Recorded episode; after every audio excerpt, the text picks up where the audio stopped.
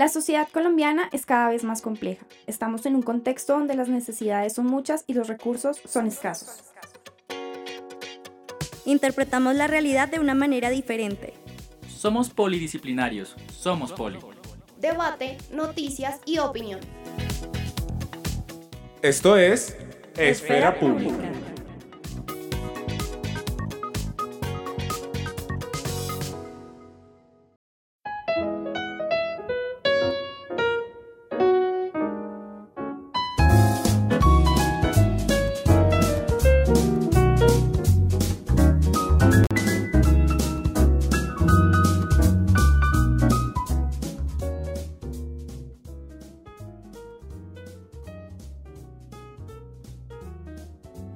Para todos. Bienvenidos una vez más a su programa Esfera Pública. Aquí como siempre con temas de actualidad, con temas súper importantes, con temas súper interesantes y con invitados, mejor dicho, súper especiales para todo lo que tiene que ver con eh, nuestra carrera eh, administración pública. Como siempre, eh, darles la bienvenida a este espacio de nuestra emisora Poli y pues como siempre con un tema súper importante que ustedes vieron en nuestras redes sociales, que ya les vamos a ir contando de qué se trata. Quiero darle un saludo muy especial a mi mesa de trabajo, a Cristian, nuestro productor, y como siempre, profesor Alejandro Toca, ¿cómo te encuentras el día de hoy? Diana, eh, Cristian, Jason y a nuestro invitado, muy buenas tardes muy contento de volverlos a acompañar acá en este espacio de esfera pública.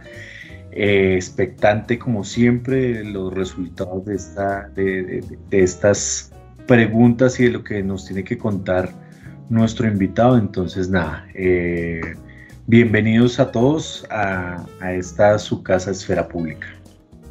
Claro que sí, y saludar como siempre también a mi compañero Jason, ¿cómo te encuentras el día de hoy? Hola Diana, eh, profe, Mauricio y Cristian, ¿cómo están?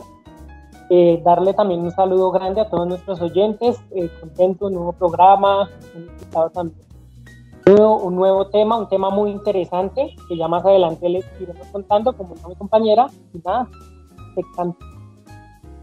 Claro que sí, y pues a mi invitado o a nuestro invitado darle la bienvenida eh, eh, a Mauricio Gómez. ¿Cómo te encuentras el día de hoy? Bienvenido a, tus, a esos micrófonos de espera. No, mucho gusto en acompañarlos, un gusto conocerlos. Profesor Giovanni, un gusto conocerlo. Jason, Diana, Cristian, que sea un gran programa. Y pues eh, estoy transmitiendo desde Panamá, no sé si les habían dicho. Ah, bueno, es que, es que esto, estas son cosas que nos gusta darles la sorpresa a nuestros oyentes. Ah, Entonces, para que vean que, que la tecnología sí une corta las distancias. Entonces, el otro mes estoy en Perú. No. es que después años ya estaremos en otro lugar del mundo.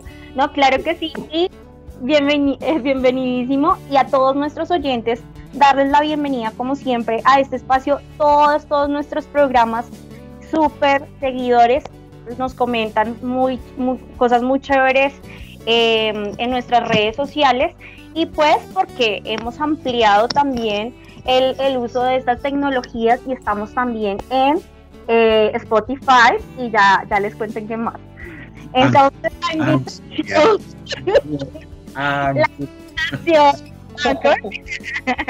Entonces, la invitación a nuestros oyentes a participar con el hashtag Esfera Pública Radio, hashtag Polievasión de Impuestos, hashtag Administración Pública y las redes sociales de la emisora y Twitter de Esfera Pública, arroba Esfera Poli y en Twitter emisora Poli.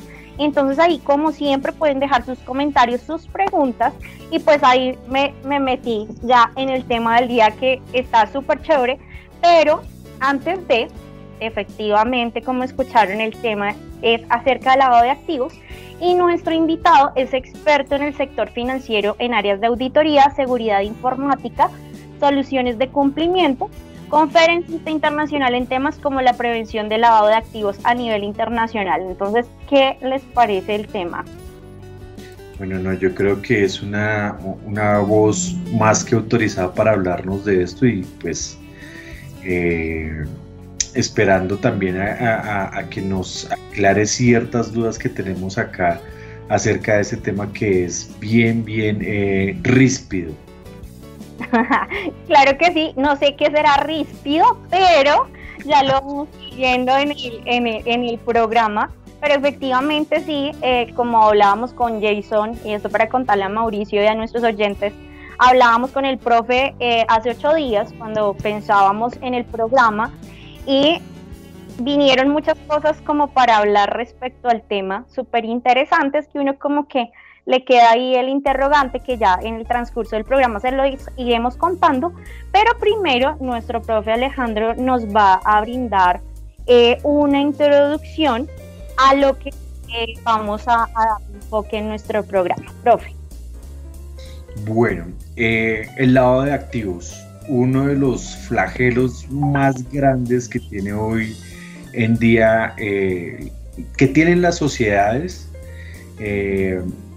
que deviene de otros fenómenos criminales eh, y en este caso el narcotráfico, eh, la corrupción, la evasión de impuestos. Digamos que en Colombia este tema de la evasión de impuestos no es, eh, digamos que tan, tan fuerte, debería serlo, porque el Estado no vive de más sino de los impuestos y cuando no se recauda impuestos se adquiere deuda y se adquieren otras, eh, digamos que otros compromisos que no deberían darse. Pero no vamos a entrar en, política monetaria y, en política de, eh, y, en, temas de, política económica. Pero aquí lo fundamental es que eh, el crimen ha utilizado el lavado de activos para poder limpiar el dinero. aquí hay otros fenómenos también asociados que tienen que ver eh, en, algunos casos con el terrorismo, con, con, las prácticas que se denominan como terrorismo.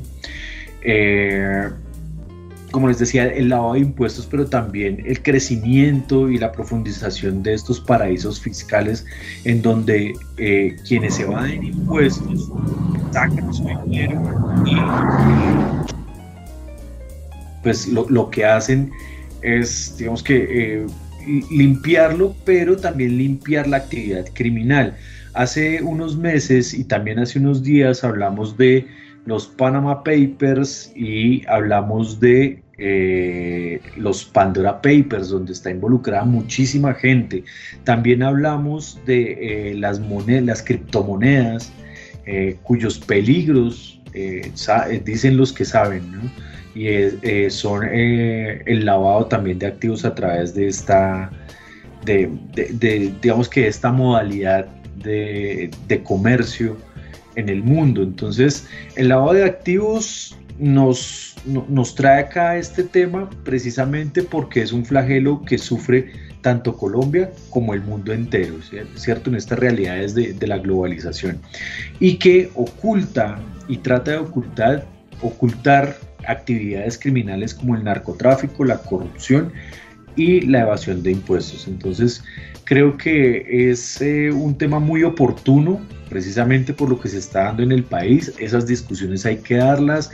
Eh, hay que darlas sobre todo en un momento en el que el Estado colombiano necesita generar ingresos, donde se han planteado unas reformas tributarias que no están atacando esos flagelos, que la DIAN tiene de alguna manera cierta pereza fiscal en la cual eh, se enfoca en todos aquellos a quienes nos puede poner la mano y eh, darnos su, su, digamos que, su enhorabuena frente a los eh, impuestos, al pago de impuestos, pero no persigue otras actividades que son eh, claramente lavado de activos.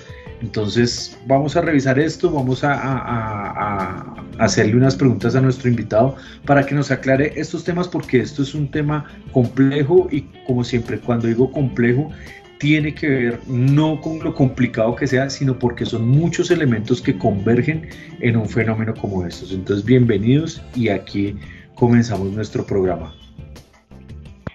Claro que sí, esto súper, súper interesante porque lo que dices tú y era uno de los interrogantes que vamos a tener con Mauricio más tarde, de cómo de la noche a la mañana como de la noche a la mañana de, de estar en el anonimato, puedo llegar a alcanzar, mejor dicho, ingresos mayúsculos y pues como dicen por ahí, nadie dice nada.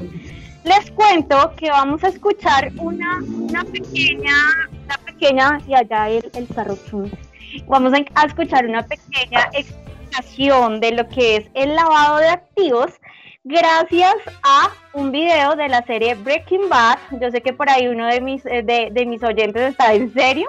Entonces, eh, en nombre de Saúl, vamos a escuchar este, este audio. Entonces, ya volvemos. Sabes que debes lavar tu dinero, ¿no? ¿Entiendes lo básico? Colocación, encubrimiento, integración. No compraré un maldito salón de manicuras, olvídalo. No quieres ir a prisión, ¿no? ¿Quieres conservar tu dinero y tu libertad? Porque tengo una palabra para ti. Fisco. Si pueden atrapar a Capone, pueden atraparte a ti. Mira. Este eres tú, ¿sí? Rosa por Pinkman, ¿entendido? Bien. Este es tu efectivo. Estás en la ciudad. Sí, estás de fiesta, teniendo sexo con las muchachitas y... ¡Oh! ¿Quién es este? Es el del fisco. Y te está mirando. ¿Qué es lo que ve? Es el del fisco el que nos está mirando. Antes de iniciar con, con, con nuestras preguntas, como siempre, vamos a hacer nuestra sección de noticias flash. Como siempre, ustedes saben que todos nuestros programas tenemos unas noticias súper interesantes para que ustedes las puedan revisar y pues son eh, estrictamente calculadas para este espacio. Entonces, nuestra primera noticia, Jason, nos habla de Bogotá. Hay empleos verdes para mil mujeres en pro de la reactivación. Sí, Diana, esta noticia nos la da el tiempo y dice, se abren más, eh, se abre convocatorias sembradoras para la reactivación, un proyecto para promover la recuperación económica sostenible e impulsar la inclusión de 1.070 mujeres en el mercado laboral por medio de la generación de empleos verdes. Claro que sí. Y para el profe Alejo, el PIB de Colombia no crecería menos de 3.3 en los próximos años. Sí, Diana, el diario Portafolio nos dice, el Fondo Monetario Internacional indica que en este lapso Colombia tendrá un desempleo de más del 10%, una deuda elevada y logrará superar el tamaño de la economía previo a la pandemia en 2023 y el PIB per cápita en 2024. Claro que sí. Y Jason, la noticia con la que cerramos nuestro flash, ¿en qué consiste la nueva ley del gas combustible y qué beneficios tiene? Bueno, esta noticia nos la da Portafolio y en el marco del Congreso de la Asociación Nacional de Empresas de Servicios Públicos y Comunicaciones, ANDESCO, fue presentada la nueva ley de gas combustible que será promulgada en próximos días por el Gobierno Nacional. En diálogo con Portafolio, Luz Estela Murgas, presidenta de la Asociación Colombiana de Gas Natural, Naturgas, afirmó que la norma implica beneficios a toda la cadena desde la producción hasta el consumo final, incentivando de paso la sostenibilidad para mejorar la calidad del aire. Súper interesante y este último artículo, como dicen por ahí, nos cae como anillo al dedo a los que estamos estudiando ciertas cosas porque eh, va a complementar muchísimo también eh, ciertos trabajos eh, por ahí. Es así como guiño, guiño. Entonces, aquí cerramos nuestro flash de noticias y, como hablábamos al inicio, participen en nuestras redes sociales con el hashtag de esfera pública polievasión de, de impuestos para eh, que tengan que tengan allí, o sea, sacarle todo el jugo a nuestro invitado de hoy, ya que eh, eh, está en el exterior y todo eso, pero eso no significa que no lo vamos a atiborrar de preguntas. Y por ello, Jason va a iniciar con este paredón a nuestro invitado Mauricio.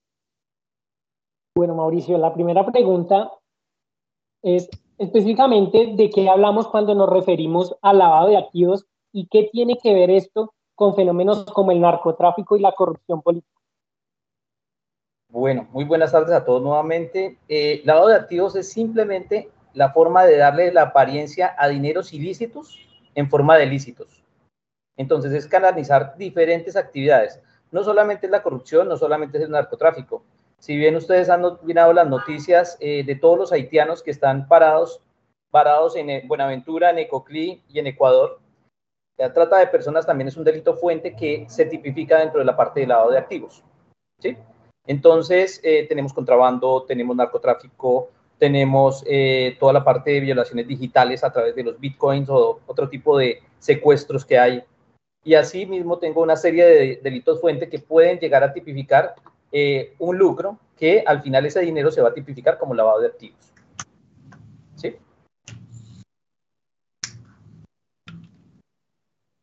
Claro que sí, y uno, y uno, uno en sí podría pensar, y eso ya, ya vendría el comentario también del profe Alejo, que le, lo veo entusiasta.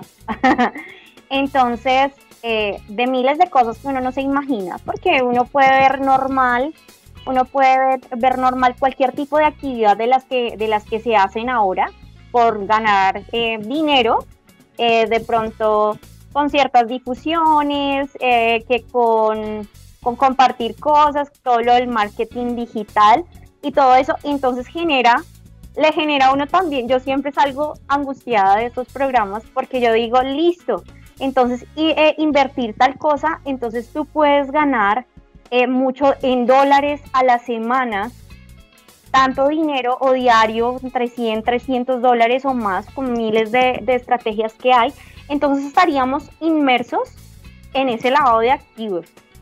¿O no? Eh, sabemos. De entrada no lo sabemos. Lo, que, lo que sí es cierto es que hay que aplicar el dicho de las abuelas. De eso tan bueno no dan tanto. Entonces partamos del hecho de que ustedes están estudiando una carrera muy técnica que tienen que saber que un mercado compensado es aquel en el que alguno gana y otro pierde. La plata es la misma. No es que el Banco de la República esté imprimiendo billetes. ¿sí? Y como muchos candidatos de otras latitudes han dicho, no, imprimiendo billetes mejora la economía. No, o sea, incrementa la inflación. Entonces, el tema del lado de activos es la forma de dar apariencia. Entonces yo te digo, mira, gánate una plata en una semana y sin hacer nada. Digo, pero ¿por qué no lo hace usted y para qué me invita a mí? Viene la primera pregunta sencilla. Viene lo segundo, ¿de dónde vienen los fondos? No es que vamos a invertir en bitcoins. Más o menos el 85% de los que invierten en bitcoins pierden el 85%. ¿sí? Ahora, si yo me enfrento a, pongamos un ejemplo que siempre pongo en mis clases, y es, eh, ustedes quieren ganarse el chance. ¿Cuál es la estrategia para ganarse el chance? ¿Cómo garantizo que me lo gano? No, no se puede garantizar. Primero hay que comprar. ¿Compro todos los números? Compro todos los ah. números. Ahora, viene la segunda pregunta. ¿A qué número le, le puesto más plata? Ya tengo que tener algo que es un estudio fundamental. Entonces, todo inversionista tiene que tener primero un estudio fundamental y un estudio técnico, ¿sí? Para poder hacer una inversión. Entonces, pensar en que me voy a lucrar de la noche a la mañana indica que me van a llevar en un negocio en el cual yo no sé y que perfectamente yo puedo ser aquí un actor de esa cadena de lavado de activos.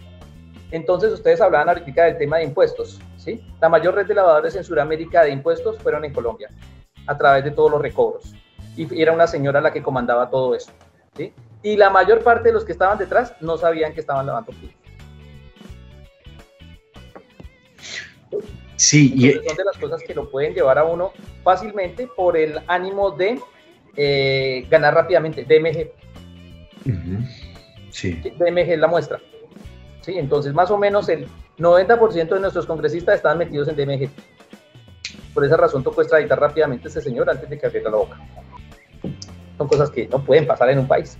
Y, esto ha generado, yo, yo quería decir algo y es, si por un lado está el tema tecnológico, también hay temas bastante artesanales, entre comillas, y es el gota a gota, ¿no? El gota a gota es una, de las formas muy, muy artesanales, pero también muy peligrosas, porque estos son mafias que están ahí eh, del lavado de activos. No sé, Mauricio, ¿qué nos puedes contar acerca de eso?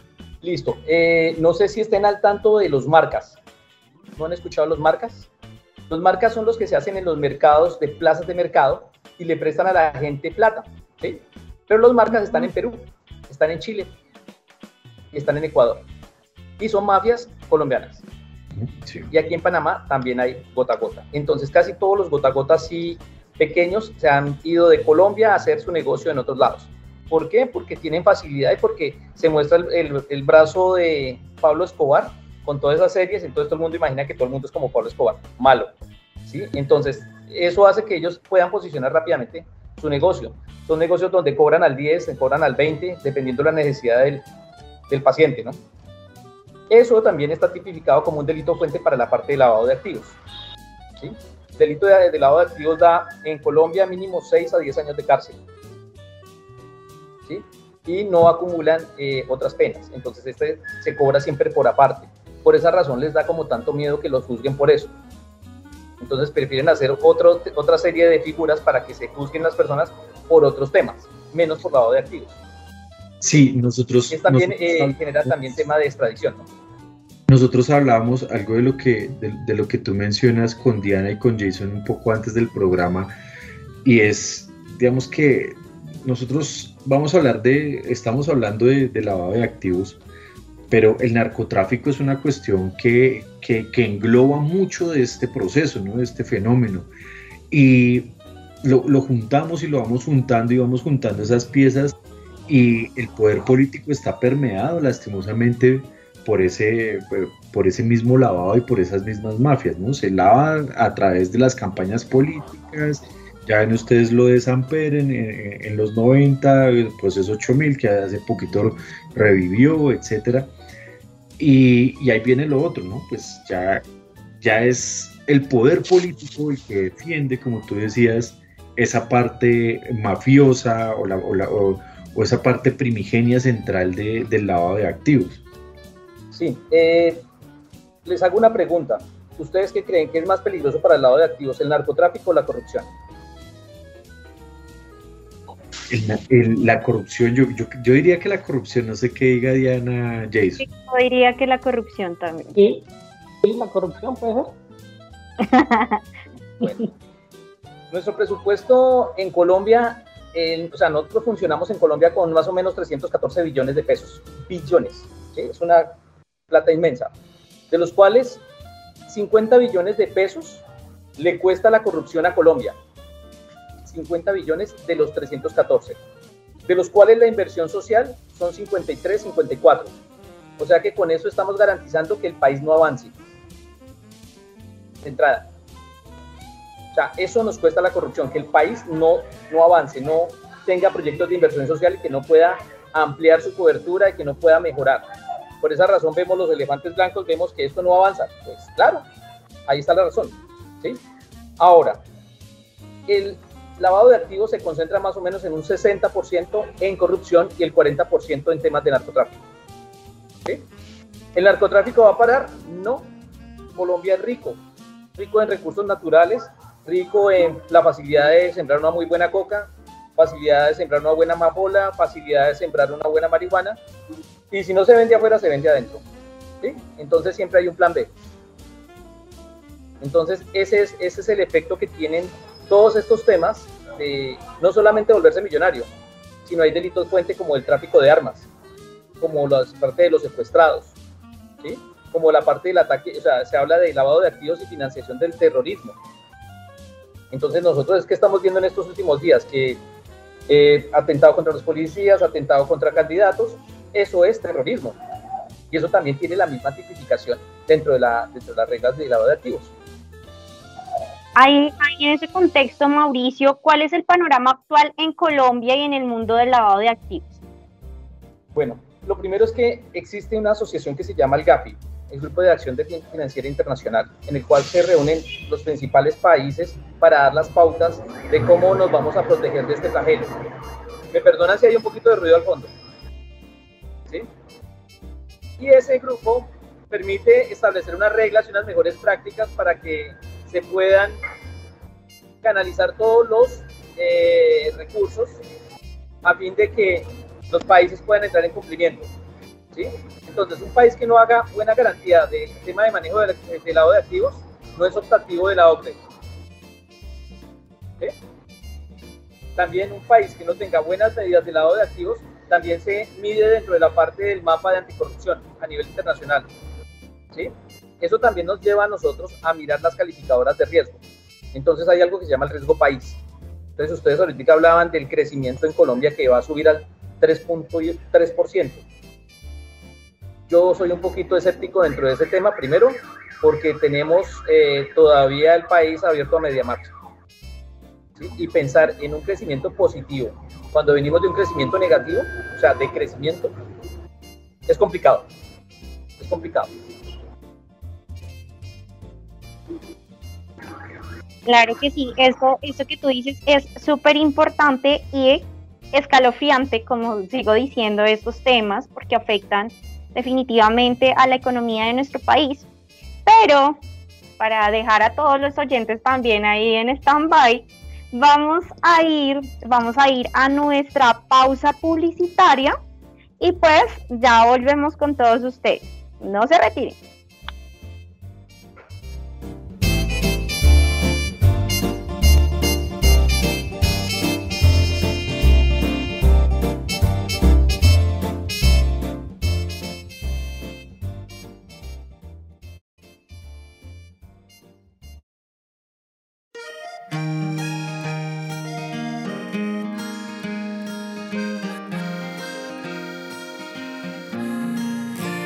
Aquí naciste y aquí aprendiste a valorar lo que es tuyo. Es un orgullo. Aquí aprendiste que cada sueño se construye paso a paso con trabajo. Y comprendiste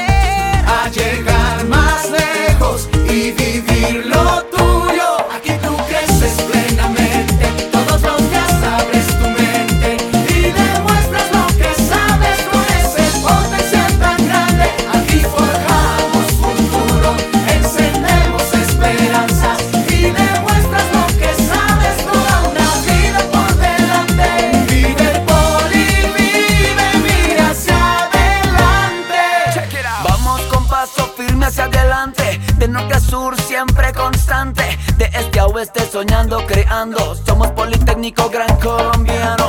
Vive poli, sueñan grande, poliétnico, polifacético, policultural. Politécnico Gran Colombiano.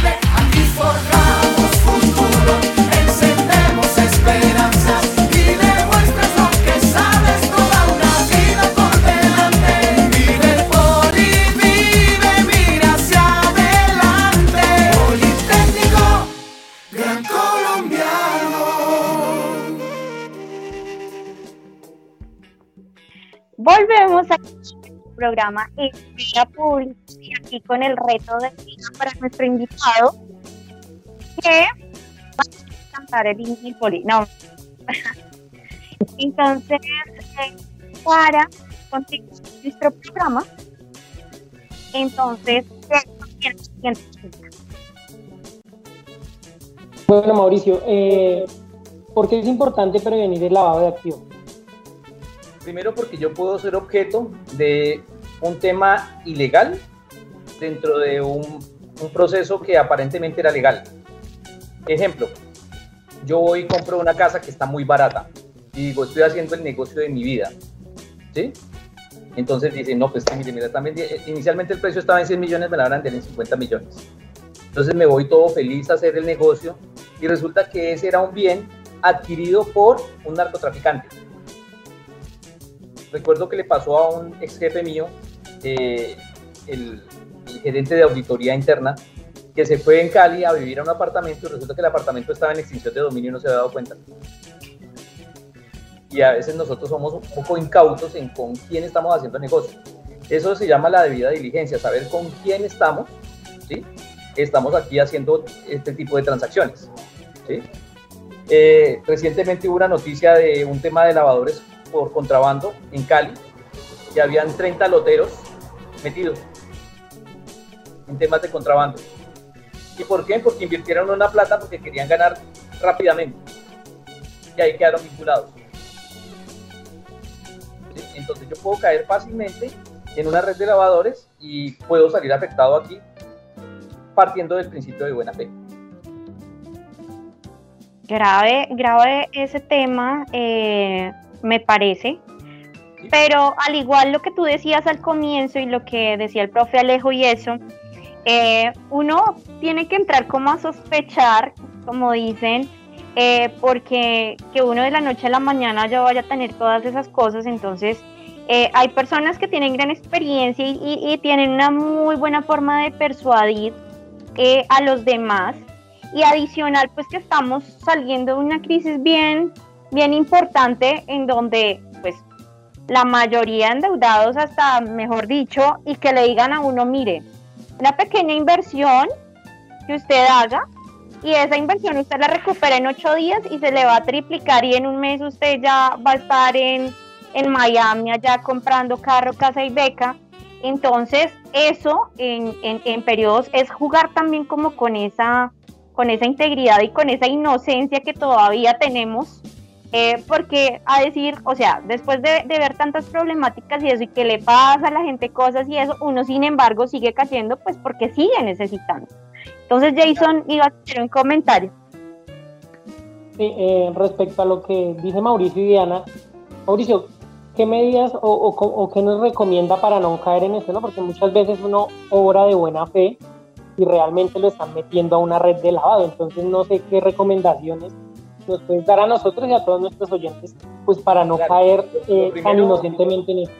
Sí, lo primero es eh, dejar la inocencia a un lado, porque somos inocentes al hacer un negocio, pero me presentan a alguien y lo primero que hago es buscarlo por redes, buscar, googlearlos por todo lado, y bueno, estoy interesado en la fiesta, entonces voy y miro quiénes van a ir.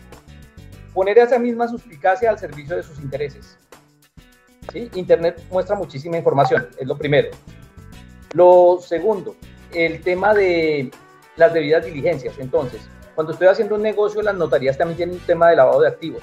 Los bancos, eh, el tema de hacer la debida diligencia para hacer toda la parte de identificación de las partes. El sector salud ya también tiene norma de lavado de activos. El sector transporte, eh, el sector de la economía solidaria. O sea, yo tengo muchísimos actores que ya son eh, sujetos obligados en Colombia. Entonces yo lo que tengo que mirar es si ellos están haciendo bien su tarea por un lado y dos, yo también hacer un pedazo de la tarea, que es averiguar un poco más de con quién voy a hacer negocio, en qué me estoy metiendo, ¿sí? Porque todo el mundo se va a partir de la ilusión, va a ganar plata y llega y eso parece una oración fuerte, ¿sí? Lo primero que hacen es una oración fuerte. Aquí todos ganamos y se cogen de las manos, gritan y no saben qué es el negocio. Uno pregunta, pero cuénteme cuál es el negocio. No, eso no, eso aquí es mágico, es- esta gente es bendita. No, no hay negocios benditos, ¿sí? Las mesas de dinero sí ganan dinero, ¿sí? Pero la mayor parte de los apostadores que entran solos contra el mercado pierden. ¿sí? Entonces, pensar que en el corretaje se va a ganar tanto dinero tiene que ser personas muy experimentadas y con un apalancamiento demasiado grande. ¿sí? ¿Quiénes pueden hacer eso? Los bancos. Los bancos sí ganan en las mesas de dinero. Pero pensar que uno así solito vaya a hacer todo ese capital es complicado. No imposible, es complicado.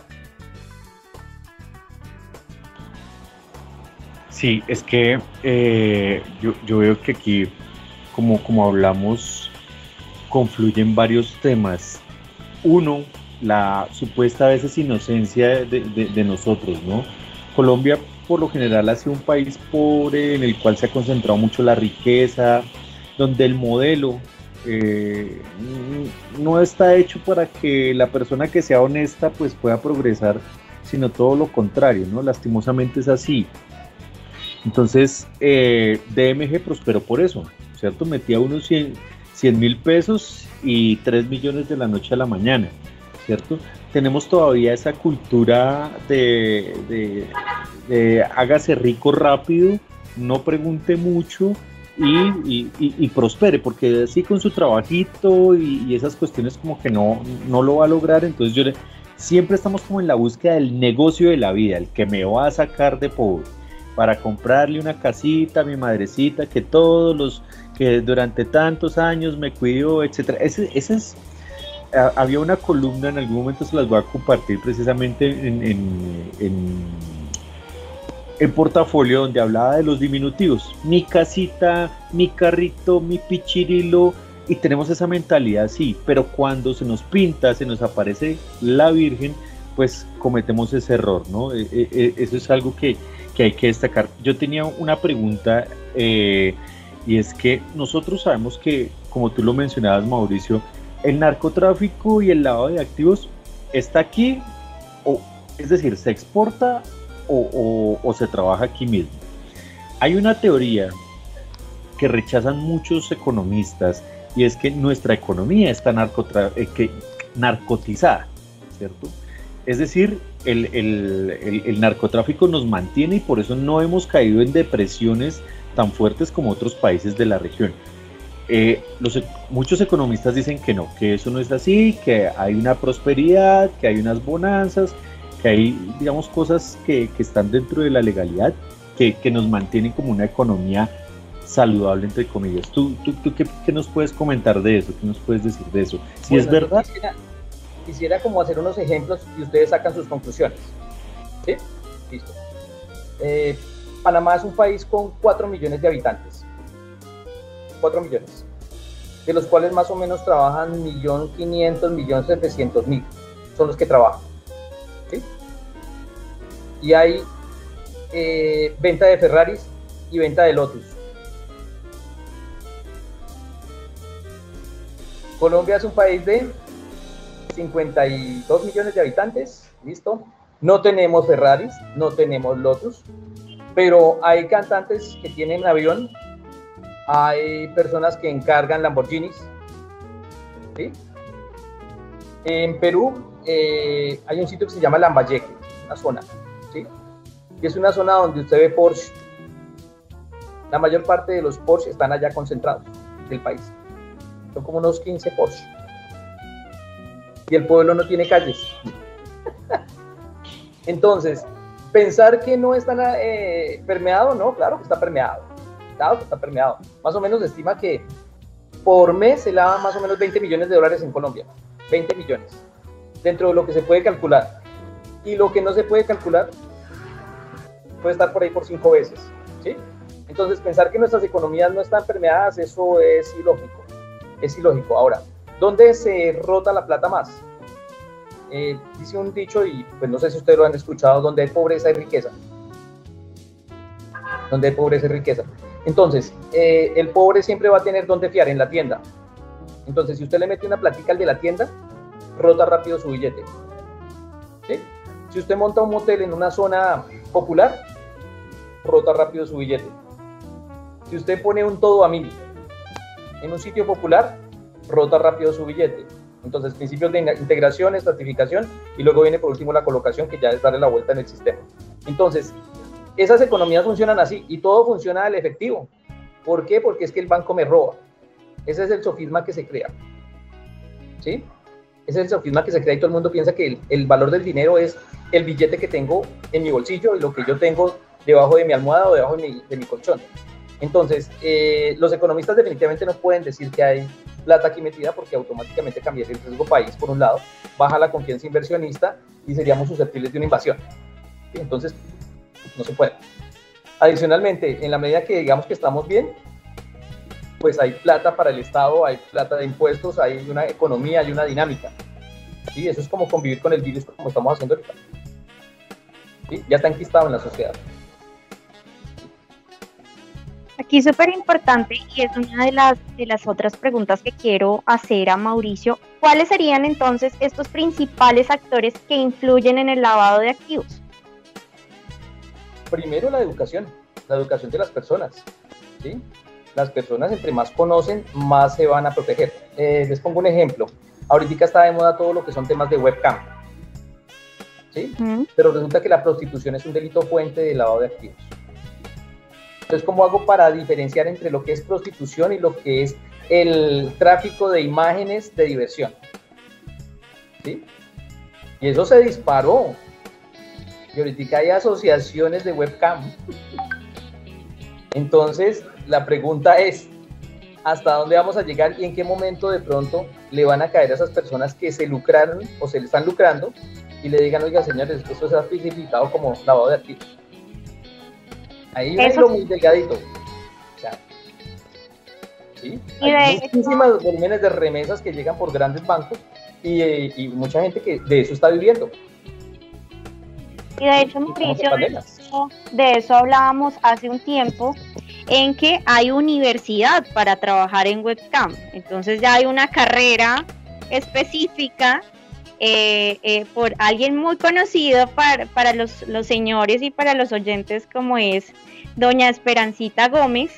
Entonces ella es una de las profesoras de esto Ay, y Esperanza. ella, después de dejar la industria, entonces ella misma, incluso hay, hay, hay un, un video interesante en que ella dice que ella también está, pro- es- está promoviendo pues todo lo de emprender y pues la universidad es para darle la oportunidad a ellos y a ellas que quieren ser modelos webcam, entonces les, les enseña cualquier tipo de cosas. Entonces a, pa- a- a partir de ahí, eh, como dicen, es, es como el disfraz bonito o, el materializar, como dices tú, un delito con palabras eh, mejores, como, como las como lo que decíamos, que no podíamos montar nuestro OnlyFans porque, porque nos taparíamos en plata. Entonces, ¿qué dices, profe Alejo? No, pues yo, yo creo que por este lado no se podría, realmente no, la cara no favorece. No, no, no, realmente tendría uno que pagar para, para que entrara. Por eso hacemos radio y no televisión. Entonces, eh, no, yo, yo quería dirigir una, una pregunta que, que me nace eh, y es que lo que se eh, hoy en día se, se preocupa un país como Colombia que ha entrado a la OCDE, que firma cuanto acuerdo hay, pero si buscamos la riqueza de un país, deberíamos buscar un capitalismo de producción y no tan financiero como está el mundo. El mundo es un capitalismo financiero finalmente. Pero nosotros necesitamos crear empresa, fortalecer la- la- las pequeñas, medianas y las grandes empresas del país. Ya hablamos la vez pasada del reshoring, de, traer otras empresas. Y mi pregunta es, ¿el lado de activos afecta al empresariado? ¿A- ¿Afecta esa, esa iniciativa empresarial? ¿Y, y de qué manera, Mauricio? Completamente, completamente. Porque donde llegan los lavadores eh, hay un boom. Y luego se van y deprimen todo. ¿Sí? Entonces viene el tema de Medellín. Entonces Medellín, mientras fue el auge del narcotráfico, eh, se impulsó la construcción. Eh, Pablo Escobar ayudó a financiar algunas vías y con esas vías pues se generó empleo. En Cali, eh, Chepe Santa Cruz era dueño de casi el 80% de toda la parte inmobiliaria de desarrollo en Cali. Eh, atrapan a los señores de Cali, automáticamente las, eh, todas las edificaciones quedaron a medio hacer. Entonces no hubo dinámica de empleo. Entonces eh, hay que partir de lo básico. La parte de la construcción es un motor fundamental dentro de la economía. ¿sí? Y si eso se afecta, automáticamente eh, se cambia todo el PIB, se cambia toda la parte de generación de empleo, entramos en crisis. Entonces, donde entra el, el dinero del narcotráfico, habitualmente ellos entran y salen. Entran y salen. Entonces, no sé si han visto de pronto toda esa serie de hoteles que uno ve y no entra ni un mosco. ¿Sí? Y les dijeron, no, es que ahora tienen que entregar recibos. Ah, imprimir recibos, sí, aquí se imprimen. y siguen imprimiendo recibos. Ya, listo, solucionado el tema. Entonces, si alguien monta un hotel bien montado al lado, pues se va a quebrar. ¿Sí? Eh, el boom de las panaderías también están metidos en esos temas.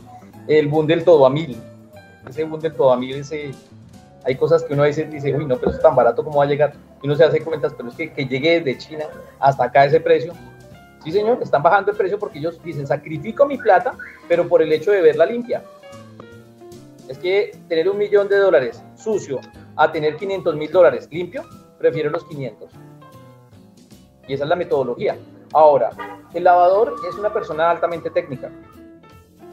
Entonces, así como conoce la- las leyes, una persona eh, que está metida aquí en el sector de la prevención y en los temas de control, ellos también tienen sus asesores muy de cabecera y muy buenos. ¿Sí? Entonces no vamos a pensar aquí que son los lavadores de los años 80 que se traían la plata debajo de los bolsillos y hacían la caleta, ¿no? Ya no hay que hacer caletas. ¿Sí? Por eso salen los Pandora Papers, salen los Panama Papers, y sal- han salido como 50 mil papers. ¿Sí? Lo terrible es que pues, en las jurisdic- jurisdicciones offshore no aplican las mismas reglamentaciones. Entonces vienen temas, primero de evasión tributaria, para no mostrar el capital real, y segundo, el tema de poder apalancar esa, esa platica y tenerla ya en un sitio donde no me la pueden tocar. ¿Sí? Entonces, eh, los principales eh, benefactores de Odebrecht eh, les tocó abrir cuenta en Andorra. Andorra queda al otro lado del otro lado. Entonces uno ve ya mecánicas diferentes de trabajo, ya no es aquí solamente venir hasta aquí hasta Panamá y de pronto a Islas Caimán o aquí Islas Vírgenes, sino es ir hasta el otro lado del mundo, un Luxemburgo, un Suiza, eh, o países que de pronto como Chipre, ¿sí? como Vanuatu, que es una isla de nada en el Pacífico. No hay nada, ¿sí? Donde una gaseosa vale 20 dólares. ¿Sí? Entonces uno dice, pero esa plata de dónde sale? Son platas mágicas.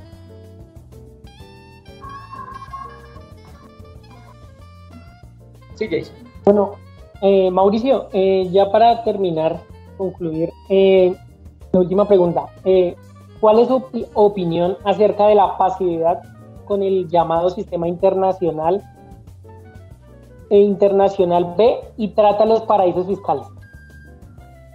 Es que el paraíso fiscal es una respuesta a los gobiernos ineficientes.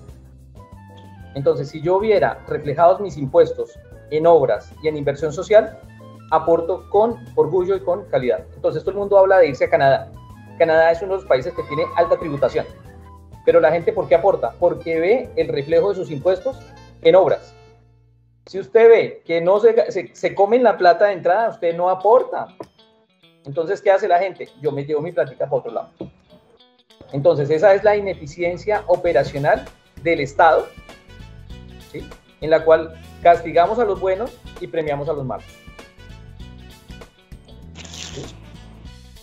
Si aquí, el- o sea, si toda esa plata de que recoge la DIAN se viera reflejado de una forma transparente, limpia, y no viéramos tantos elefantes, muy seguramente mucha gente aportaba e inclusive daban una plática extra para ver mejor a su ciudad o ver mejor su país. Sí, yo, yo, yo estos días tuve que hacer mi declaración de renta y me acordaba precisamente del director de la DIAN que, pues de alguna manera está metido en este cuento, ¿no? Sí, claro. eh, digamos que aquí en Panamá no es peligro, o sea, no es pecado tener una cuenta de ahorro, una cuenta corriente. El problema es ser funcionario público, ¿sí? Y un funcionario público no es que tenga grandes sueldos. Esa es la principal suspicacia que me nace. Unas personas que tienen un sueldo limitado versus el sector privado, ¿cómo es que van a tener un factor de ahorro tan grande?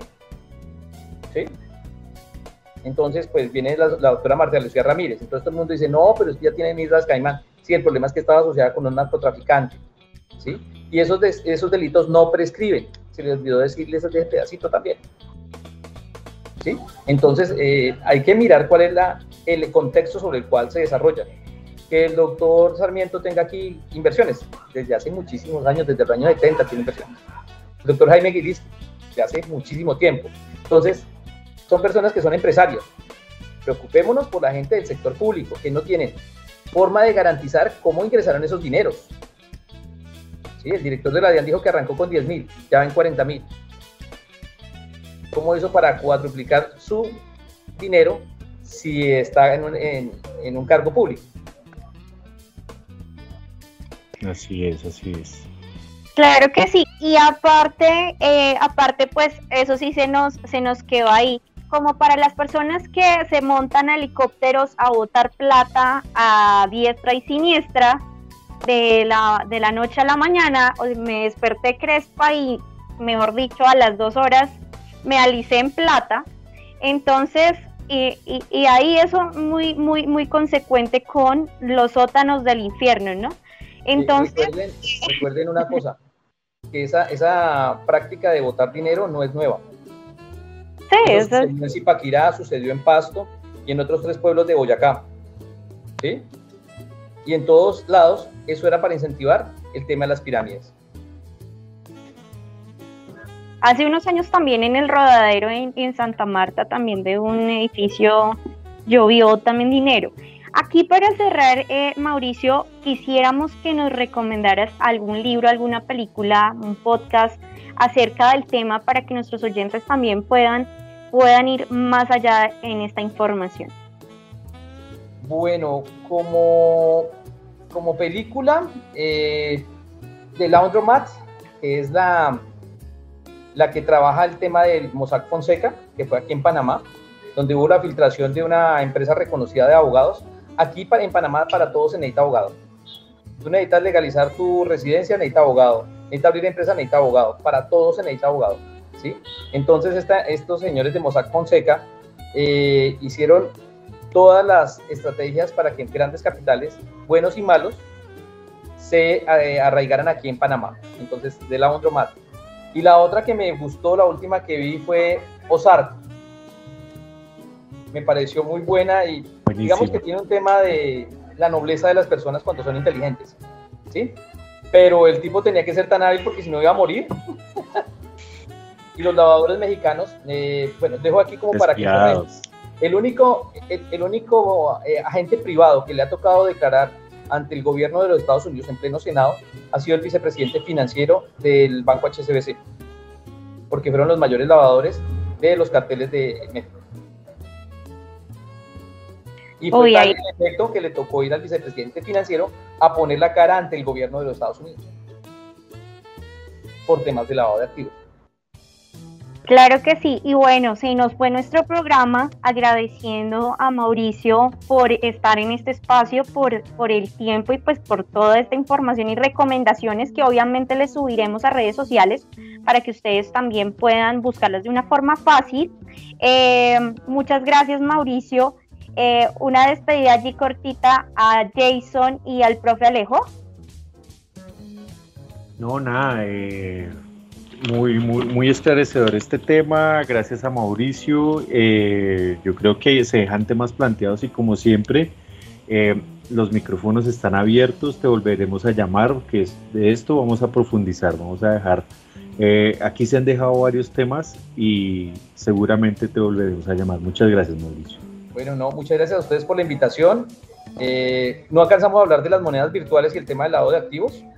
Es un tema también álgido ahí, eh, cómo es el comercio digital. Y no, bueno, aquí atento para ustedes al llamado de la selva. Claro que sí, Jason. Jason, gracias. No, gracias. Mauricio, agradecerle, No, agradecerle porque, agradecerle por, por venir a explicarnos este gran tema de verdad. Estoy sorprendido, ¿no?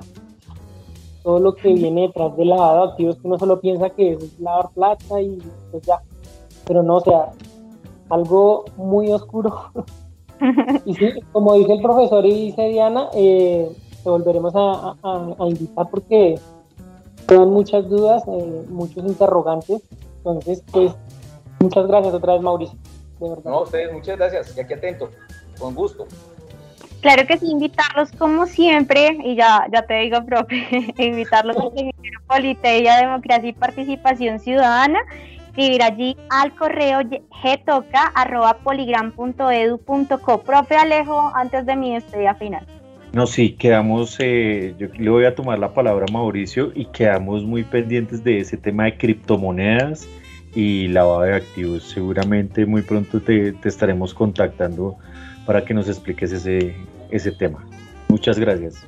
No, Y gracias a todos.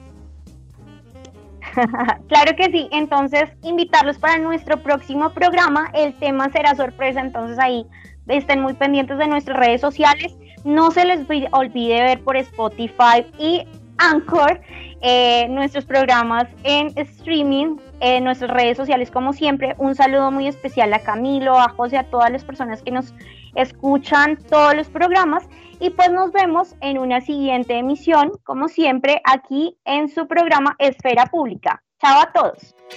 Feliz tarde, que estén bien. La sociedad Chao. colombiana es cada vez más compleja. Estamos en un contexto donde las necesidades son muchas y los recursos son escasos. Interpretamos la realidad de una manera diferente. Somos polidisciplinarios. Somos poli. Debate, noticias y opinión.